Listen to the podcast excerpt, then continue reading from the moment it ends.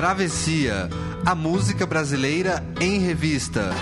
Com Caio Quero e Fernando Vives. Coordenação: Leandro Yamin. Um copo cheio, a brasa acesa, a cabeça feita. A música sempre andou junto com as drogas, as lícitas e ilícitas, e também falou muito sobre elas. Desde a Marvada Pinga com Inesita Barroso, o drama que a cachaça causava na vida do sertanejo, até o estranho cigarro que o malandro de Noel Rosa fumou na madrugada em meditação após o fora que tomou de Rosinha, que culminou em seu suicídio. Raul Seixas usava óculos escuros para disfarçar os efeitos de certas substâncias. Palinho da Viola cantou o samba de Wilson Batista sobre o homem de bem desviado pela droga, numa referência russoniana. E as menções mais trágicas. A fossa do cigarro de Noranei. O desespero de Zé Ramalho para sair da cocaína. O viciado na noite paulistana cantada por Criolo. O Travessia 11 é um dos mais ecléticos e fala sobre álcool, cigarro e drogas ilícitas na música brasileira. Eu sou o Fernando Vives. E eu sou o Caio Quero. E este é o Travessia, a música brasileira em revista, aqui na Central 3. Chocolate, chocolate, chocolate. Eu só quero chocolate. Quero chocolate. Não adianta vir com Guaraná pra mim. É chocolate o que eu quero beber. Chocolate, chocolate, chocolate. Eu só quero chocolate. Só quero chocolate.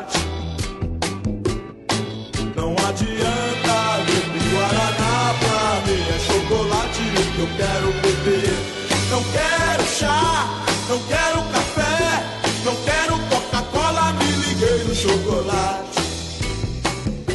Só quero chocolate. Não adianta vir com Guaraná pra mim. É chocolate o que eu quero beber.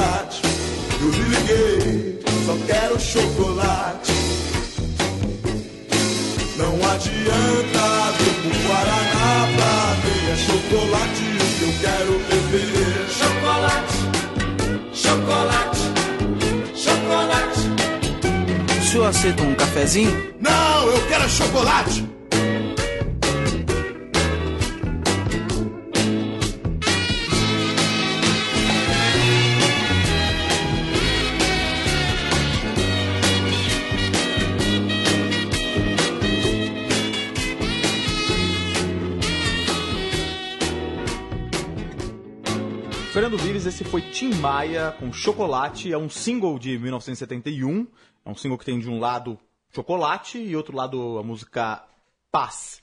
É, ele não tá falando de chocolate, eu acho, nessa música, né? É, curiosamente, eu acabo de descobrir que eu sou um gordo ingênuo. Porque eu achei que ele falasse de chocolate, Caio. Do que, que ele falava? O, o, o Tim Maia era um gordo também, mas não era ingênuo, assim, nesse sentido. Chocolate, o, o cho- chocolate. O Tim Maia gostava de chocolate, provavelmente. Mas ele também gostava de outras coisas mais. Essa, essa música é interessante porque ela, ela, ela mostra como. Como a gente disse no início, a MPB sempre teve referências a drogas de alguma forma. Mas muito comumente que, que acontecia? Elas eram implícitas, elas eram cheias de códigos. A gente vai ouvir outras músicas aqui que são muito mais cheias de códigos, assim. E chocolate, é, ao que Tim Maia se referia ah, nessa música eram barrinhas de rachixe que ele gostava de consumir. Barrinhas de rachixe marrom. É, a cor era marrom, por isso daí a referência ao doce, ao chocolate. Que ele tomou muito quando ele morou em Londres, né? Foi Ele, ele, ele morou em Nova York também. O, o Tim Maia, ele é um- ele é um cara que. Talvez seja por isso que a gente tá começando com ele aqui nessa, nesse, nesse travessia da- dessa semana. Porque ele era um grande experimentador de drogas. né? Ele tinha. Ele se, ele se deu muito mal por isso, a saúde dele ficou bastante debilitada, muito por isso também. Ele chegou a ser preso nos Estados Unidos, onde ele morou, por, justamente por porte de drogas.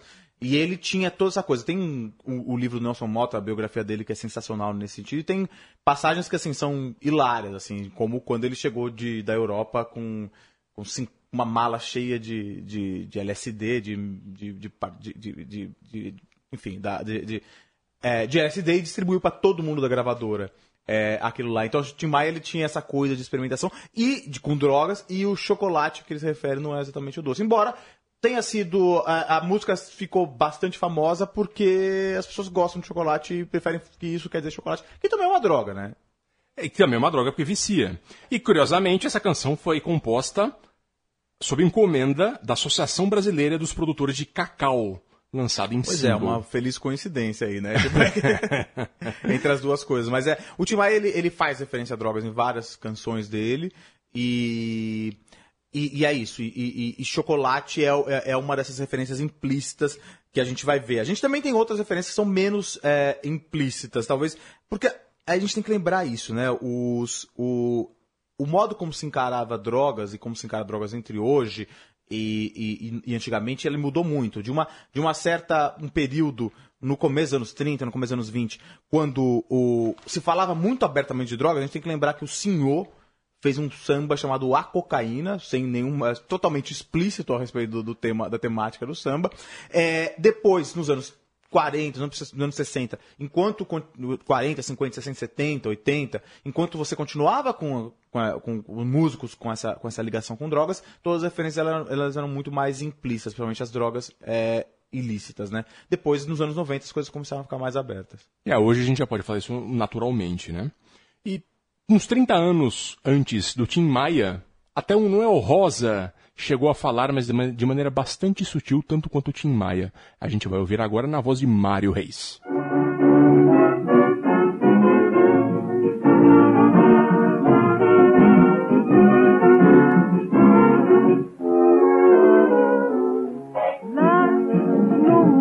Da Mangueira, bem em frente à ribanceira, uma cruz a gente vê.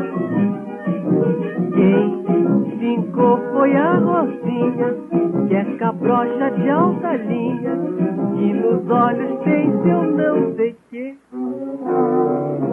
Numa linda madrugada, ao voltar da batucada, pra dois malandros olhou a sorrir.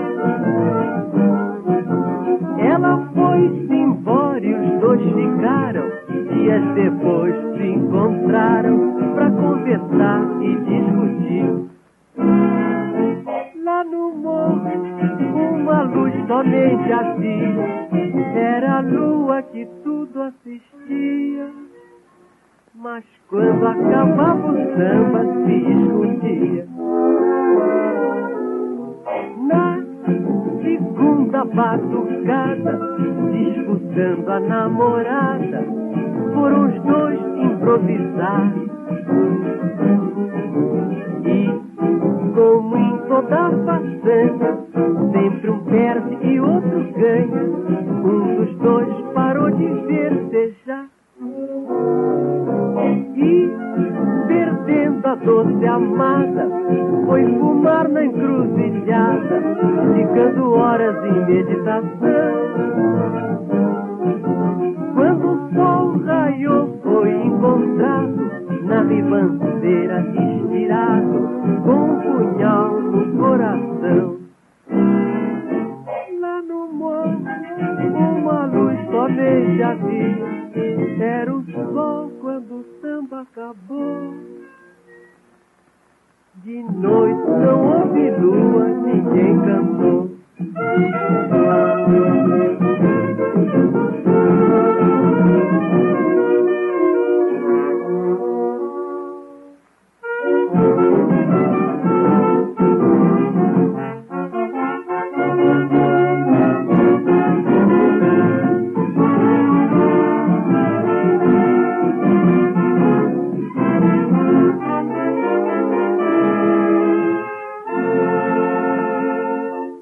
Quando o samba acabou, Mário Reis, a voz de Mário Reis cantando Noel Rosa. Mário Reis foi um grande intérprete de, de Noel Rosa naqueles tempos.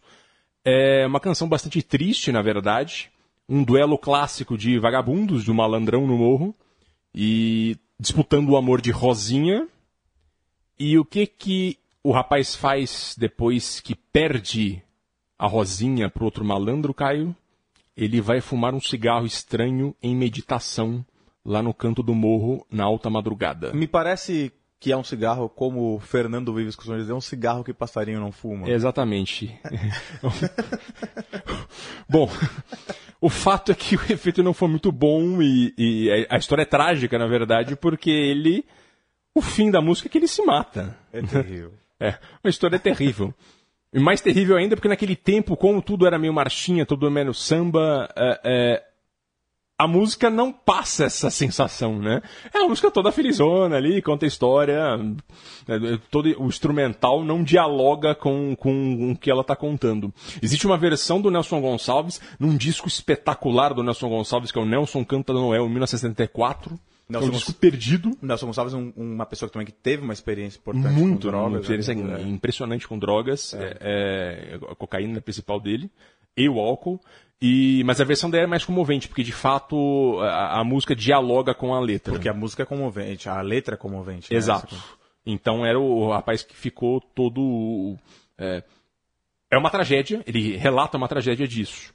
E naquela versão, como essa coisa de fazer a, a parte da música ainda não estava não tava muito típico. O, o- o cara chegava lá na rádio e falava, olha, fiz uma música essa noite. Ah, qual que é? Tá aqui a letra. Putz, é uma tragédia. Ah, toca o povo da rádio aqui, tem uma orquestra da rádio. Toca, gravou lá, acabou. É isso É, né? é. Não tinha muito esse diálogo. E mas isso a gente está falando nos anos 30, é, na capital do Brasil na época, que era o Rio de Janeiro, foi um drama urbano e a gente vai passar agora para um drama rural. Pois é, uma música também trágica, vamos dizer assim, mas que é uma a letra, cuja letra é trágica, mas que a, que a música não, não faz jus. Que é a Marvada Pinga com Inesita Barroso.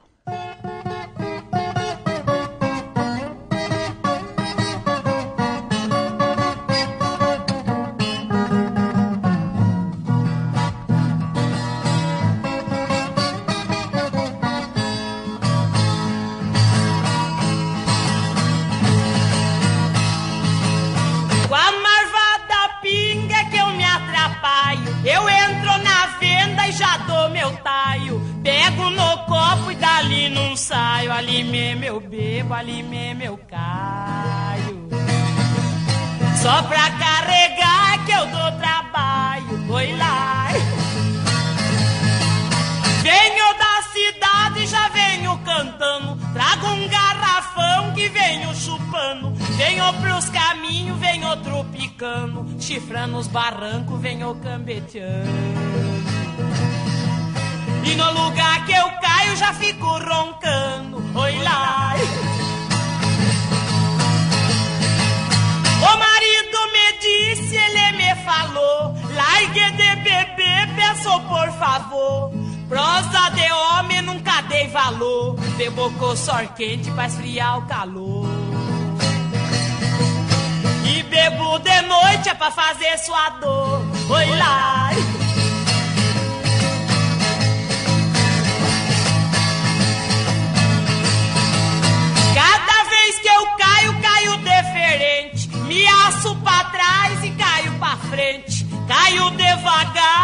Caio de repente, vou de corrupio, vou diretamente.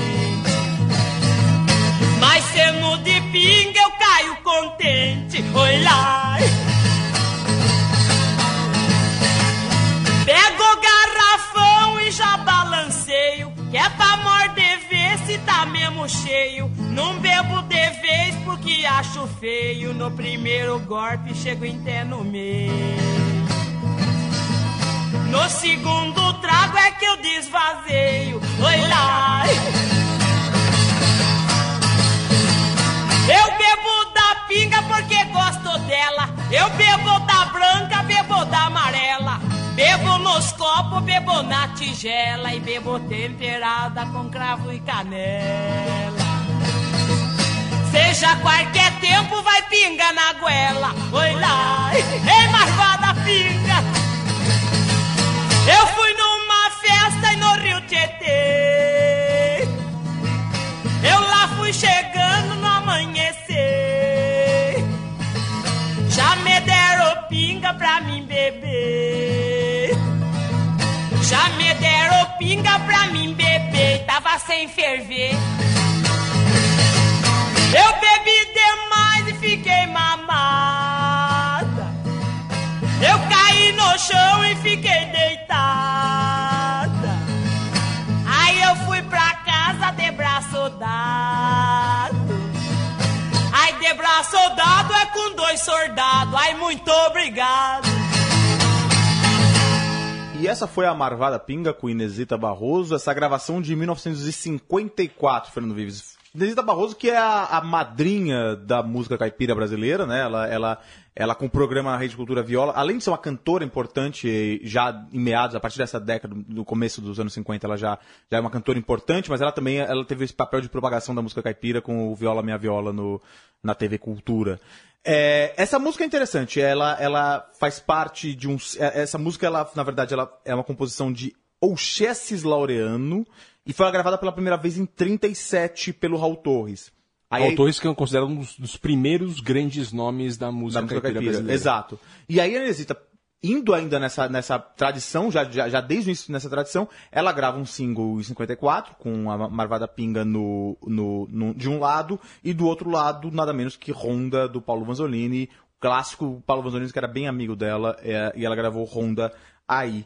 Essa canção, ela, ela, ela chamava originalmente Festança no Tietê, e depois virou, ficou conhecida também como Marvada Pinga ou a Moda da Pinga também. É curioso, é curioso que esse single ele tinha um diálogo total, né? Porque você tinha o lado da festa, ou seja, o cara lá com a Exato. marvada pinga bêbado e depois a ronda a história da mulher indo buscar ele no bar, né? E é uma coisa urbana e uma coisa rural, né? Essa, essa, essa música é interessante porque, assim, na verdade, se a gente for, ela tem todo essa, esse tom jocoso e a pessoa falando, ah, bebe até cair, não sei o que, toda hora, mas é uma música dramática, uma pessoa que tá, tem muito problema com álcool aí, claramente. É engraçado que ela canta tudo no feminino, né? Vocês perceberem, é, quem tem um problema com álcool é ela, é uma mulher, não é um, um sertanejo. Isso é bem interessante nessa música também. Que essa coisa da pinga, né? A gente tava até falando que isso depois vale até um programa só sobre pinga, mas essa coisa da, da relação dos, do, do- do rural, da música rural com álcool, ela é muito importante. E ela é presente até hoje, na hora. Vocês veem esses sertanejos universitários, eles têm muita música de apologia ao álcool. Então é uma coisa que não vem de agora, é uma coisa antiga. O cara que dormiu na praça foi um grande hit há 10, 15 anos. né? Exato, exato. E aí você vê a Marvada Pinga então fazendo escola aí com a Inesita Barroso, né? É, foi um clássico impressionante. Então, se você tiver que citar três canções é, do cancioneiro sertanejo do Brasil, a Marvada Pinga Exato. é tem que estar nessa lista, né? Pois é, gravado por As Galvão, Laureano e Mariano, Paçoca e Pena Branca e Chavantinho, por exemplo. Então ela foi, ela é um clássico mesmo. E falando do mundo sertanejo, indo agora, ainda nos anos 50, pro glamour, voltando pra cidade grande, e agora no glamour noir do samba canção com Nora Ney.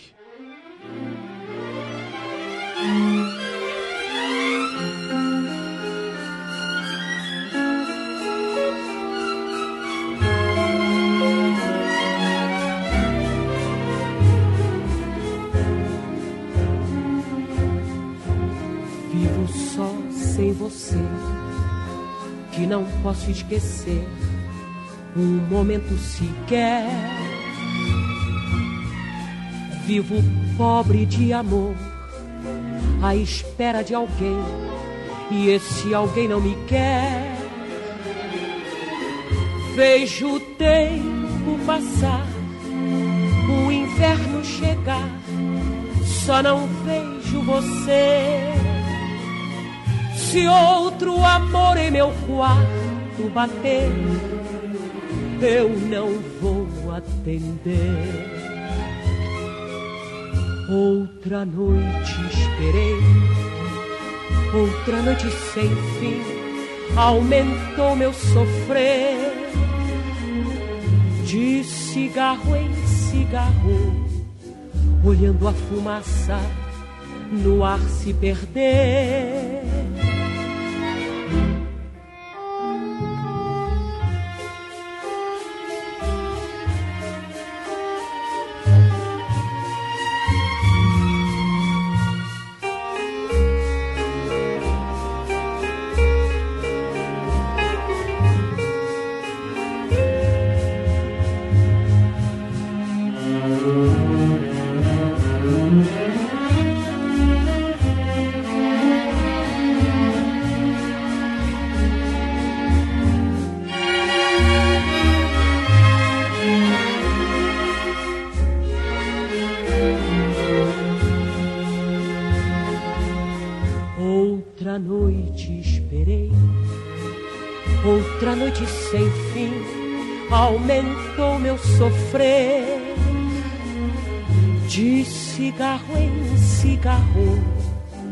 Olhando a fumaça no ar se perder.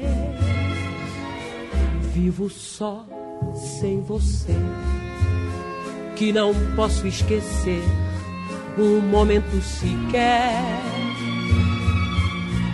Vivo pobre de amor, à espera de alguém, e esse alguém não me quer.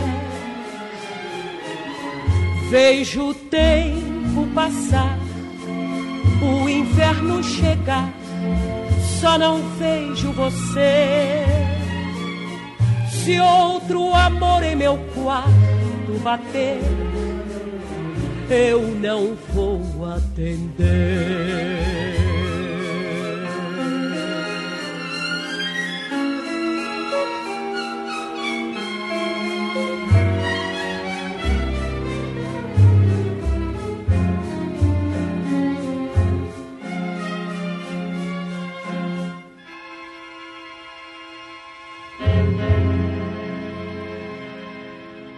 Então essa canção é de cigarro em cigarro, na voz de Nora Ney, a composição é do Luiz Bonfá, que já, já apareceu aqui no programa algumas vezes. É uma gravação de 57. A Nora Ney, que, que, que ela, essa, essa canção ela, ela exemplifica muito o, o, o glamour da época do samba canção, é, a- e, e aí e, e sempre associado a essa coisa do glamour que o cigarro tinha naquela época. O cigarro tinha essa coisa de, de meditativa, de até de, muito charme, na verdade, muito influenciado por muito Hollywood, associada né? no charme. eh, As pessoas fumavam justamente para conseguir conhecer, ter coragem de conhecer a pessoa no- numa noite, num bar, na rua, Pois no é. cinema. Pois é, e a Nora Ney, ela tem. E ela tinha toda. é, é, é, esse- esse- ela incorporava muito desse charme. Ela começou a. a- nos anos 40, ainda é interessante porque é, é, é, contar como que ela estava. Ela, ela tava junto com aquele pessoal todo que foi fazer no final os precursores da bossa nova. Naquele programa da sam- do samba canção que a gente fez, a gente falou um pouco sobre como a coisa se separou um pouco. O samba canção teve uma época que teve uma, uma turma que foi para um lado mais popular e outros que foram mais para a bossa nova. E a Nora Ney ela começou a se a- a- a se envolver com canção na- no, no famoso fã-clube Sinatra Farney, lá na- no Rio de Janeiro, onde se encontravam todos aqueles caras, eles, se- eh, o- o- o- eles, eles cultuavam o Frank Sinatra e o Dick Farney, que é um cantor brasileiro importante, a gente tem que re- retomar aqui, e...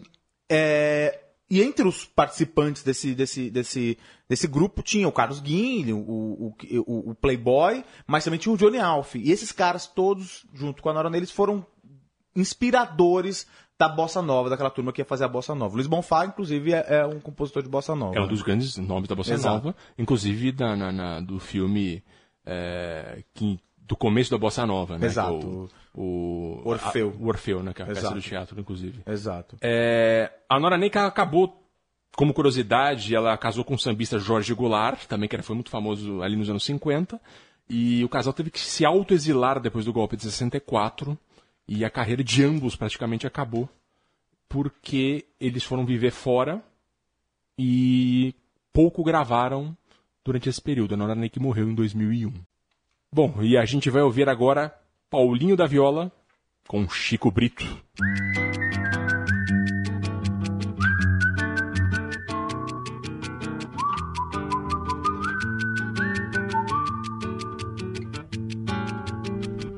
Lá vem o Chico Brito, descendo o morro nas mãos do Peçanha. É mais um processo, é mais uma façanha. Chico Brito fez do baralho seu melhor esporte. É valente no morro, dizem que fuma uma erva do norte. Lá vem o Chico Brito, Descendo o morro nas mãos do Peçanha é mais um processo, é mais uma façanha. Chico Brito fez do baralho seu melhor esporte. É valente no morro, dizem que fuma uma erva do norte. Quando o menino teve na escola, era aplicado, tinha religião. Quando jogava bola, era escolhido para capitão. Mas a vida tem os seus reveses. Diz sempre Chico defendendo teses. Se o homem nasceu bom e bom não se conservou, a culpa é da sociedade que o transformou. Lá vem o Chico Brito, descendo o morro nas mãos do Peçanha. É mais um processo, é mais uma façanha. Chico Brito fez do baralho seu melhor esporte. É valente no morro, dizem que fuma uma erva do norte. Quando o menino teve na escola, era aplicado, tinha religião. Quando jogava bola, era escolhido para capitão. Mas a vida tem os seus reveses. Diz sempre Chico defendendo teses. Se o homem nasceu bom e bom não se conservou, a culpa é da sociedade que o transformou.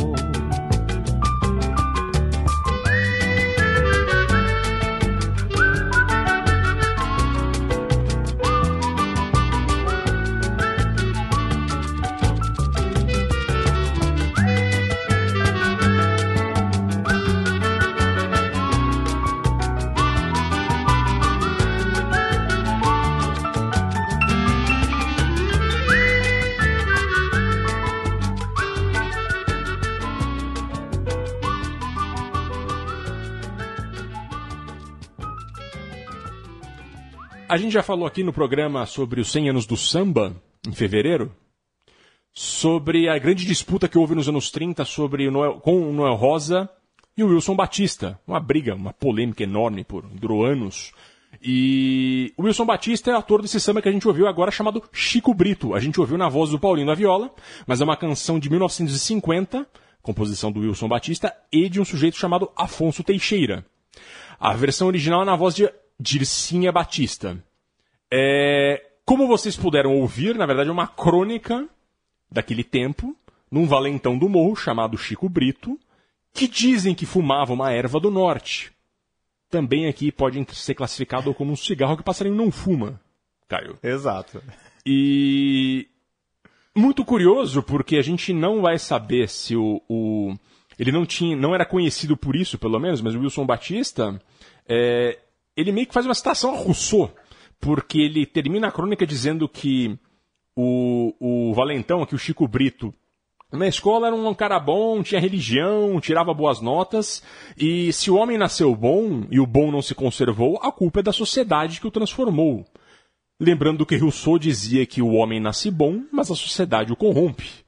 Pois é, interessante, né? Interessante como isso chegou no Wilson Batista, né? Porque o Wilson, Batista, ele, naquela briga com o Noel, se a gente for lembrar, ele era sempre o cara que se punha como um malandrão, um malandro É. de verdade. Ele era o toscão, ele usou era o- argumentos terríveis. né? Exato, exato. E, e- e- e discriminava o Noel por ser um rapaz de classe média, além de também de ter outras de, de ter uma deficiência e tal, mas ele, ele sempre se pôs como um malandro. É interessante como saber co- ver como esse, esse, essa, essa frase do Rousseau, então essa ideia do Rousseau, ela estava muito na cabeça das pessoas naquela época, né? É, e também o que pode ter acontecido, como a briga com o Neo Rosa foi nos anos 30, a gente tem aqui mais de 15 anos de diferença. De repente, houve alguma transformação na vida do Wilson também, né? Algo que pode ter contado nesse período. Mas é interessante como essas referências à, à maconha, né, elas vão, elas são todas tão sutis, assim, É. aparentemente a maconha, né? Rolava muita maconha no Rio de Janeiro, sobretudo na Lapa, nos anos 30 e 40. Na biografia da Carmen Miranda, é, o, o, o Rui Castro falava muito que a Lapa era um... Todo mundo era maconheiro ali, todos O- os artistas eram, fumavam muita maconha. O próprio João Gilberto, quando chegou no Rio, ele era conhecido como João Maconha. É, Zé Então- Maconha, não era? É, Zé Maconha. Era, era, lá, algum é. apelido tinha, que era enfim, assim, ele, ele mostra- fumava maconha o dia inteiro. É, é. A ponto de ele ficar meio desesperado com isso, né? Mas aí nas músicas não se- a coisa não é tão explícita. Aí vai, vai ser, começar mais a ser explícita também junto com, com o Bezerra da Silva. Isso vai ter depois É. o Planet Ramp, que é uma. Que, é, que, que explode, é, né? Que explode. E agora o Travessia vai dar um plot twist. Vamos mudar totalmente de ritmo. A gente vai para os anos 70 e a gente vai pro rock de Raul Seixas.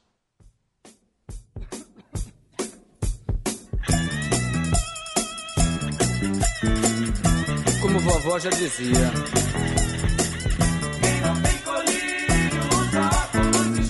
Mas não é bem verdade.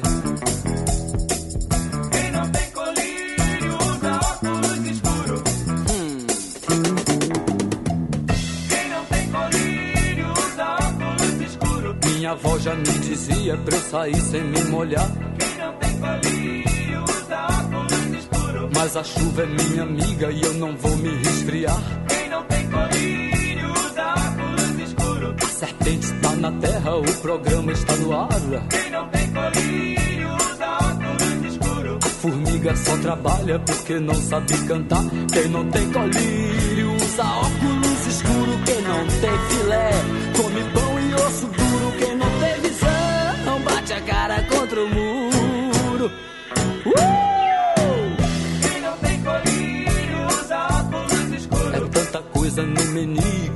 sei o que comer. José Newton já dizia: se subiu tem que descer. Só com a praia bem deserta que o sol pode nascer. A banana é vitamina que engorda e faz crescer. Quem não tem colírio usa óculos escuro. Quem não tem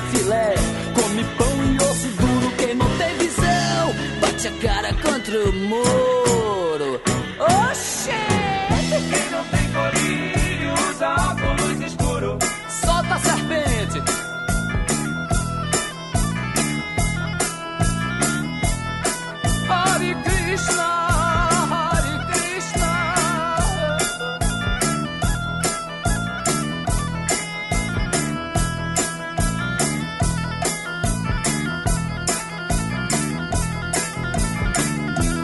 tem colírio usa óculos escuro. Quem não tem filé come pão e osso duro. Quem não tem visão bate a cara contra o muro. Uh! É tanta coisa no menu que eu não sei o que comer. Quem não tem colírio usa óculos escuros. Só com a praia bem deserta que o sol pode nascer. Quem não tem colírio usa óculos escuros. José Newton já dizia: se subiu tem que descer. Quem não tem colírio usa óculos escuros. A banana é vitamina que engorda e faz crescer. Quem não tem colírio usa óculos escuros. Minha avó já me dizia pra eu sair sem me molhar. Quem não tem colírio usa óculos escuros. Mas a chuva é minha amiga e eu não vou me resfriar.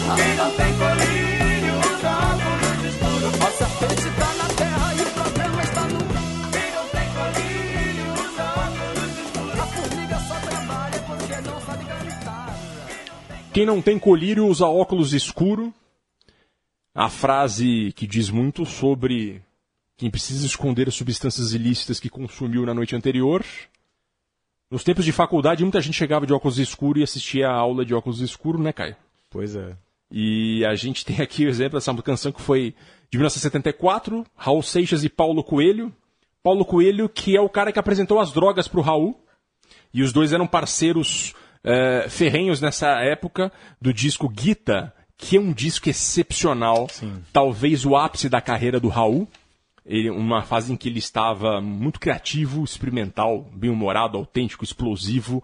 Ele era uma força da natureza porque ele misturava ritmos, ele misturava o rock, ele misturava o baião, misturava os ritmos brasileiros, misturava o bolero, brega. Ele era incrível. Ele muito como um nome da MPB, apesar de puxar muito pro rock. Sim, ele, ele, era, ele tinha essa coisa de o Raul era um, ele era um roqueiro, é, mas é isso, que o rock pode ser música popular brasileira também, mas ele tinha essa coisa de misturar os ritmos nordestinos, que é genial. E aí, e, é- e é na- e essa parceria com o Paulo Coelho é fundamental para ele, não só nas letras, né, mas na vida pessoal dele também. O Paulo Coelho apresentou várias coisas com ele, para ele, inclusive o ocultismo em todo sentido, o, o- o- a, a referência do disco ao, ao Bhagavad Gita, o- o, o livro sagrado hinduísta, vem do Paulo Coelho, e outras coisas do ocultismo foram apresentadas pelo Paulo Coelho, mas também outras coisas. Quem tem alguma curiosidade, pelo menos, no mínimo alguma curiosidade sobre o, o Raul Seixas, a gente recomenda muito o documentário de Walter Carvalho, que é o Início, o Fim e o Meio, no qual, é, além de pegar muitos trechos das da época, é, há uma entrevista com o Paulo Coelho em que falam muito sobre, sobre a questão das drogas e de tudo sobre a parceria dos dois. E o Paulo Coelho diz, e aí com muita propriedade, que os dois eram adultos, com 26, 27 anos ali, e ele apresentou as, as drogas pro, pro, pro Raul Seixas, e o Raul Seixas começou a consumir. E aí ele descontrolou. E, mas não é culpa do Paulo Coelho, porque todo mundo ali era adulto, Claro, de claro. fato, né? E o Raul, infelizmente, ele acabou, ah, ah, a partir dos, de 1980 ali, eh, ele acabou, as drogas acabaram ah, dominando totalmente e nos anos 80 ele já passou a ser um, quase que um zumbi de si Pois mesmo. é, né? E o álcool era importante, uma coisa pro Raul, É. né? O álcool era a droga que o- de preferência do Raul mesmo depois disso, e o álcool foi a que fez, teve a mais, foi mais nociva pra ele de alguma forma. Exato. Tem uma passagem muito curiosa que o Nelson Mota conta que o, o Tim Maia gostava muito de maconha e numa festa encontrava com o Raul Seixas, tava toda a nata ali de- da música do povo do Rio, e o, o Tim Maia chegou pro Raul e falou a maconha é a melhor droga que tem. O Raul falou, nossa, eu odeio maconha. Eu gosto de coca e eu gosto de álcool, gosto de outras coisas. E eles começaram a discutir ferrenhamente, um defender a maconha e o outro defender a coca. E ficou uma coisa assim, eles quase saíram na porrada. Foi uma coisa muito violenta. E quando os dois sossegaram, eles começaram a conversar, bater papo, e dez minutos depois estavam quase compondo uma música juntos. Uma música que nunca foi composta juntos. né? Mas que mostra como, como a droga estava intrínseca nessa geração que de sexo, drogas e rock and roll mesmo, né? Pois é, pois é. E a gente vai continuar agora nos anos, agora nos 80, né? Na década de 80. É, e a gente vai falar agora de um drama, e a pessoa, a vítima desse drama é o Zé Ramalho. Vambora.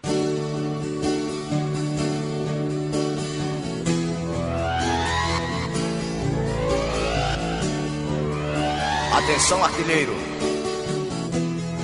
Três salvas de tiros de canhão em honra aos mortos da Ilha da Ilusão. Durante a última revolução do coração e da paixão, apontaram este bordo. Fogo!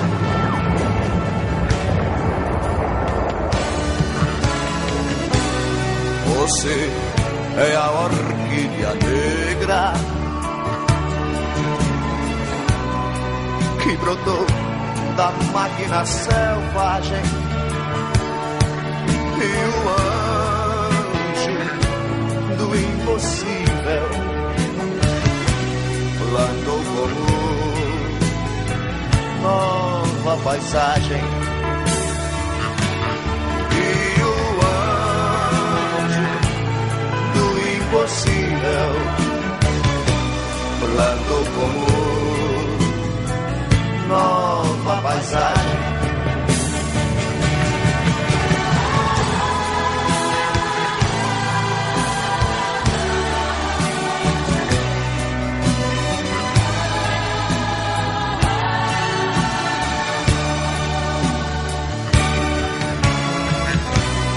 Você é a dor do dia a dia.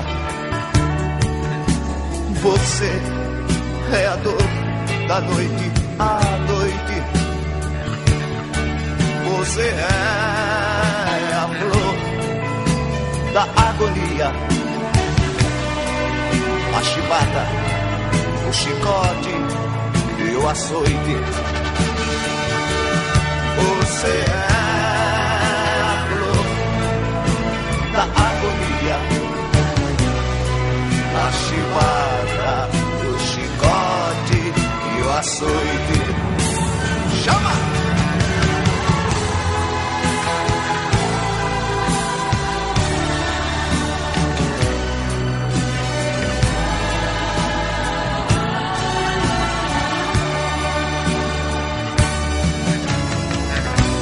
Lá fora ecoa a ventania E os ventos arrastam vendavais Do que foi, do que seria Do que nunca volta jamais. Do que foi do que seria, do que nunca jamais. Chama!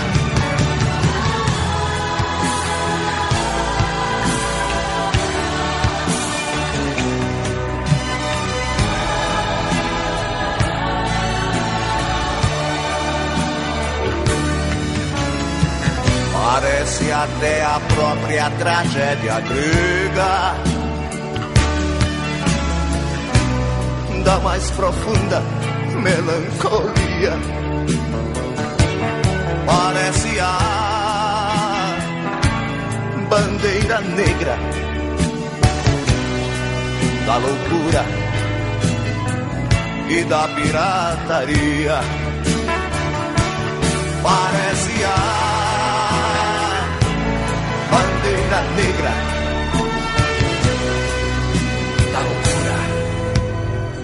e da pirataria.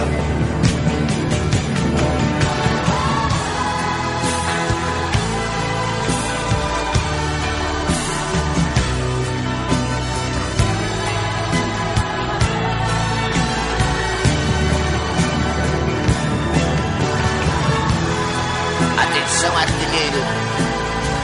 Três alvas de tiros de canhão. Da ilha da ilusão. Durante a última revolução do coração e da paixão. Apontar a esporte. Fogo!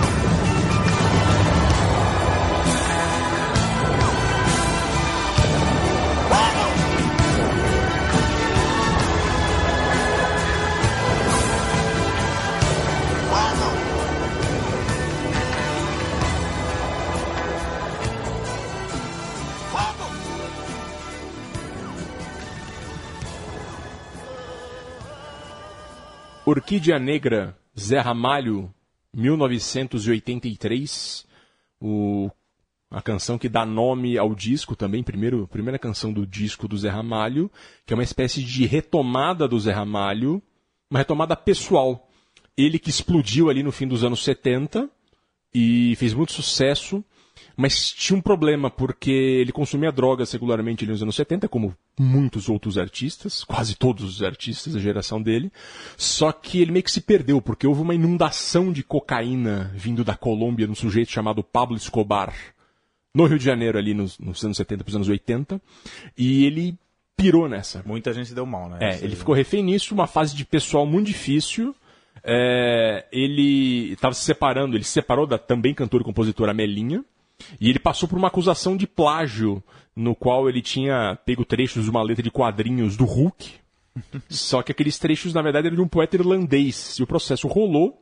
E o, o ator do. O ator não, o apresentador de TV Flávio Cavalcante, que era uma espécie de Raul Gil que tinha naquela época também, ele botou banca contra o Zé Ramalho na TV.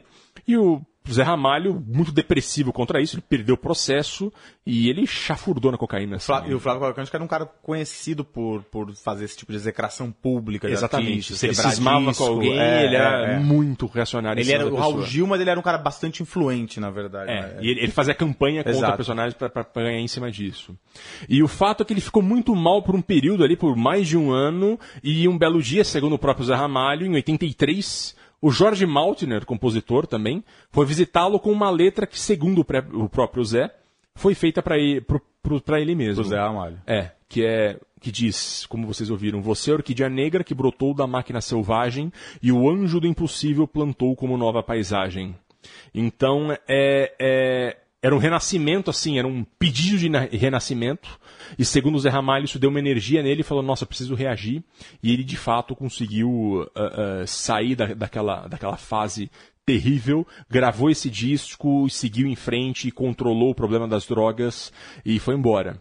O problema é que o, o Zé Ramalho, sem citar diretamente esse disco, é, é, ele diz que teve uma fase ali nos anos 80 em que ele foi muito refém das gravadoras, no sentido de que ele estava muito aberto ao comercial. As gravadoras estavam loucas de fazendo qualquer coisa que, de- que desse dinheiro, e ele estava muito pouco autoral. Ele e- fez e- muita coisa. é, e como vocês puderam ouvir, essa versão, da- da- a, a parte instrumental dessa música, é um teclado absolutamente artificial. Isso é, uma terrível. coisa, isso é uma coisa que a gente depois tem que discutir nesse programa, porque isso aconteceu com muita gente nos anos Muita, 80. muita, muita gente. Muita É. música muito boa foi estragada por instrumentais É. bregas, horrorosos. O livro do André Bracischi, Pavões Misteriosos, contextualiza bem isso, porque as gravadoras passaram a ter muito menos gente focar nos caras que vendiam muito. E, e aí, os artistas que ficaram, as gravadoras chegaram pra eles e disseram: olha, vai ser do nosso jeito. Vocês vão ter que aceitar o que tá bombando. Então aí era, era o, o Michael Jackson Way. É. Então, Mesmo- aceita do jeito que tá. Então a gente, como Gilberto Gil, Gal Costa, tiveram que aceitar. Veloso É. fizeram coisas Versões que horrorosas. horrorosas que depois só, só depois foram melhoradas e é interessante que a letra é muito Malti- Mal- do Maltner né umas referências a anjo a orquídea negra, Aham. bandeira negra uma coisa bem cara do Jorge Maltner Exato. Foi um fracasso comercial, mas um sucesso pessoal do Zé Ramalho que colocou ele de volta à, à vida. E o Zé Ramalho tá aí até hoje, com 60 e poucos anos, e feliz. Um ser humano novo, um compositor ainda nativa. E muito bacana que isso tenha acontecido. Muito legal essa história do Jorge Maltner. Pois é, pois é. E agora a gente vai um pouco mais pra frente com uma coisa um pouco mais animada, uma coisa que mistura o pop, MPB, funk, que é a Fernanda Abreu. Vambora? Rio de Janeiro,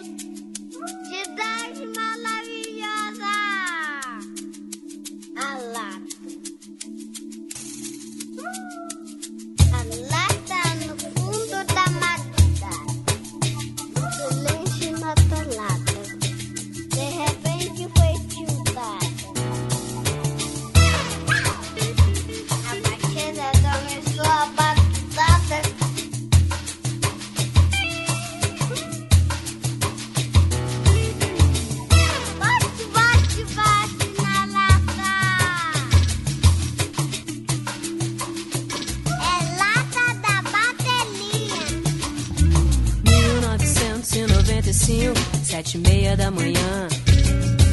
Tá na hora de descer pra trabalhar, é. Tá na hora de descer pra ter o que ganhar. 1995, 10 e 20 eu vou pra lá, tá marcado pra chegar. Ouviu dizer, ouviu falar, não sabe bem, deixa pra lá. 10 e 20 eu vou chegar pra ver o que há. Swing, balanço, funk. É o novo som na praça. Batuque, samba, funk.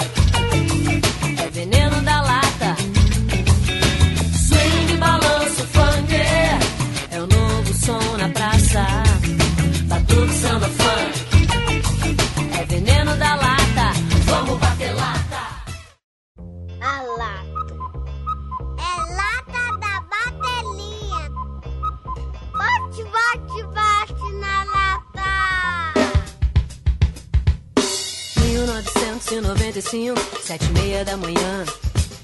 Tá na hora de descer pra trabalhar, é. Tá na hora de descer pra ter o que ganhar. 1995, 10 e 20 eu vou pra lá, tá marcado pra chegar. Ouviu dizer, ouviu falar, não sabe bem, deixar pra lá. 10 e 20 eu vou chegar pra ver o que há. Swing, balanço, funk. É o novo som na praça. Batuque, samba, funk.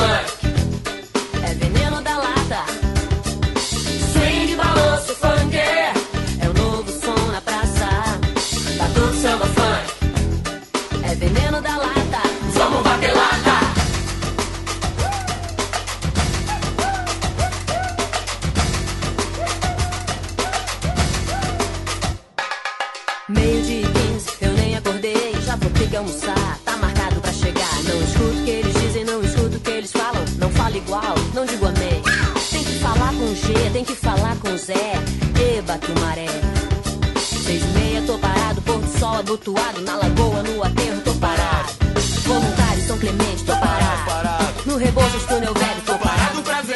Swing, balanço, funk. É o novo som na praça. Tá. Então essa foi Veneno da Lata com Fernanda Abreu de 1995.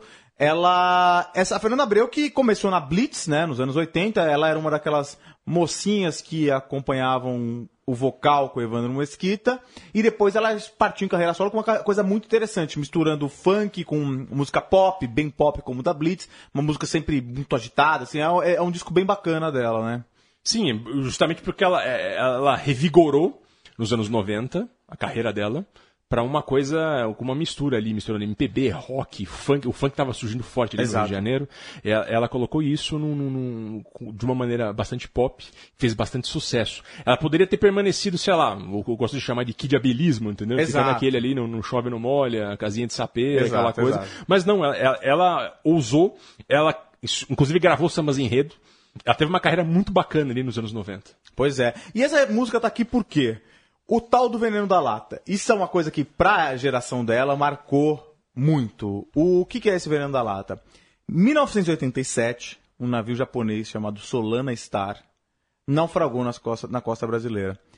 Acontece que o Solana Star estava carregado com 22 toneladas de maconha.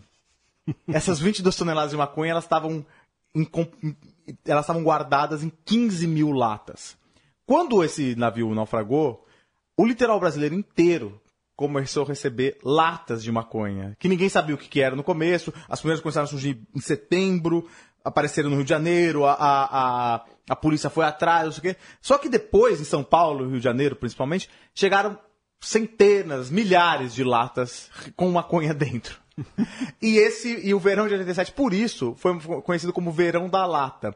E isso e, e essa coisa, eh, e isso foi tão marcante na, na, na- na cultura brasileira naquele período ainda, que era uma cultura, uma época de efervescência do rock, do pop, eh, chegando e ela, ela tem várias referências a essas latas, assim, algumas já, já dizem as más, más línguas que a novidade veio da Araparaia são essas latas. Aí eu acho que talvez não seja, essa é uma música, essa é daquelas histórias que o Yamin tava falando que são farsas, na verdade. Mas enfim, esse verão foi muito, inter- foi muito importante com essas latas de maconha chegando. E aí essa expressão da lata com uma coisa boa no Rio de Janeiro começou a, a- se pegou. E aí esse veneno da lata é justamente a, a- o veneno que chegava nessas latas de, do Solano Star. O 87 foi o ano que se pescou maconha no Brasil, a cotação da, da maconha provavelmente ficou muito baixa.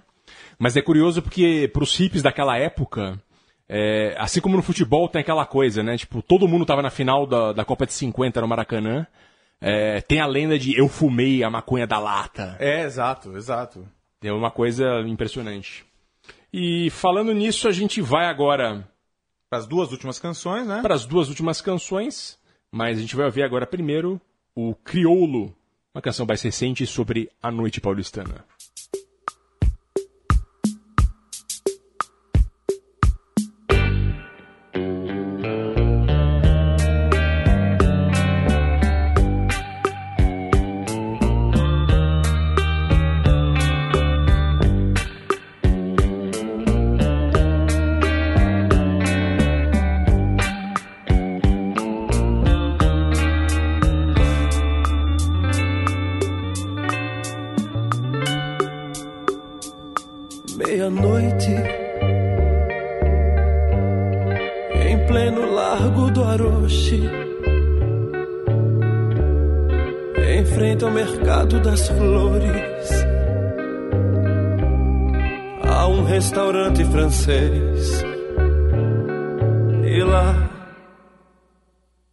Esperei. Meia-noite. num frio que é um açoite. A confeiteira e seus doces sempre vem oferecer furta cor de prazer.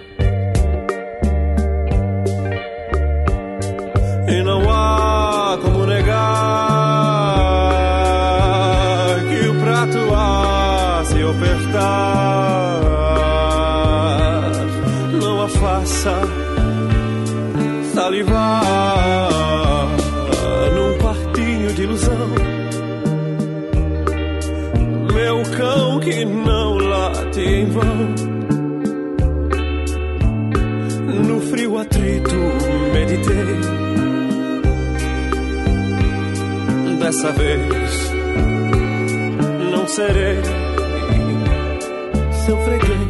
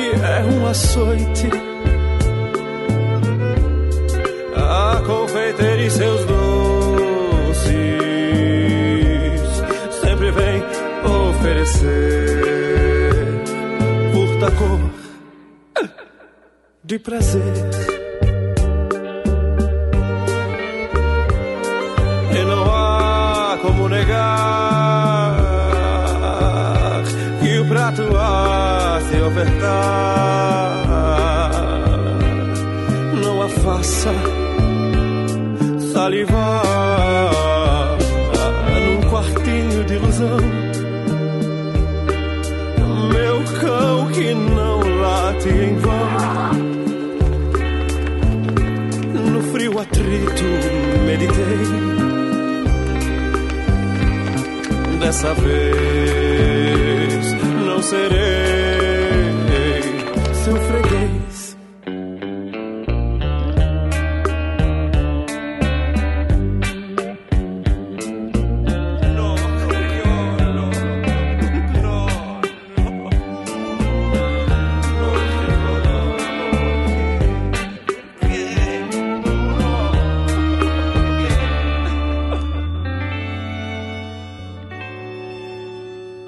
Criolo, Freguês da Meia-Noite, do famoso disco Nona Aureira de 2011, o disco que fez o Criolo explodir. É, o Ney Mato Grosso, pro show e pro disco Atento aos Sinais, fez uma versão espetacular dessa música e depois eles gravaram juntos essa canção. É, o Criolo é um cara que ele é especializado em, em- em rediscutir a paulistanidade é, nesse, nessa década de 10 do século 21. Ah, essa canção é, é espécie de, de, de uma reformulação do samba canção do, do, do- da, da, da, da boemia paulistana que existia nos anos 50. Se você assistir o clipe, você vai ver que ele está andando à noite com, com uma espécie de chapéu de chapéu de sambista. É, ele, ele pega um pouco dessa boemia, mas ao mesmo tempo, como São Paulo é uma cidade muito difícil, ele pega todo o lado complicado da Sim. cidade e ele discute isso. Essa- esse freguês da meia-noite, o cara tá andando no Lago Aroche, é, é, é um cara que ele encontra o traficante dele e ele consegue não comprar a droga. Então, ele conta um drama. É, é- é como se fosse a cidade, a metrópole, manchada pelo, pela questão que a gente tem. O centro de São Paulo ele tem um problema crônico, que é o crack. Exato. Muita gente com viciado em crack lá, morando nas ruas. Isso vem de 10, 15 anos. É muito complicado de se resolver. Várias tentativas têm sido feitas. E ele é um dos poucos caras que está discutindo isso. Exato, exato. Com uma sensibilidade enorme. Eu achei interessante que você falou como ele está rediscutindo a paulistanidade, porque é isso, ele é um músico paulistano que tem. que pega todas as referências que às vezes são esquecidas e fala com muita sensibilidade, tipo, do crack, de, de crime, de violência. É muito interessante como É, ele faz isso. né? Ele, ele é um cara que fala de São Paulo, e, mas não foge dos problemas. Não é aquela coisa fanista, ah, é São Paulo, eu te adoro, locomotivo do país. Não, ele fala, São Paulo, eu gosto muito de você, e eu sei que você é difícil. É, eu acho É assim. que é. E ele não esquece do problema das drogas, acho que é interessante. É. Ele revive a coisa da boemia, mas fala, não tem como você ser o boêmio romântico, demônios da garoa, tô com o lenço na, moeira, na moleira e o orvalho tá caindo. Não, é isso, tipo, é, um, é boemia, mas o que, que é boemia? Largo Laroxa, legal, maravilhoso, mas é isso, tem um, tem um cara, um traficante, tá lá, e o cara tá viciado nisso, né? Pois é, pois é.